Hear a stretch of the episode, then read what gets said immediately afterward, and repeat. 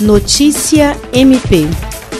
A Procuradora-Geral de Justiça do Ministério Público do Estado do Acre, Cátia Rejane de Araújo Rodrigues, participou nesta segunda-feira, 25 de maio, de uma audiência pública realizada pela Assembleia Legislativa do Acre para discutir apoio aos municípios do Juruá e Tarauacá em Vira, através de ações na área da saúde para o combate à Covid-19. O encontro foi uma iniciativa do presidente da ALEAC, deputado estadual Nicolau Júnior, e de alguns parlamentares com representação no Vale do Juruá. Estiveram presentes o governador governador em exercício, Major Rocha, e uma ampla representatividade municipal, estadual e federal. A Procuradora-Geral de Justiça do MPAC reforçou a necessidade de união das instituições para combater a pandemia.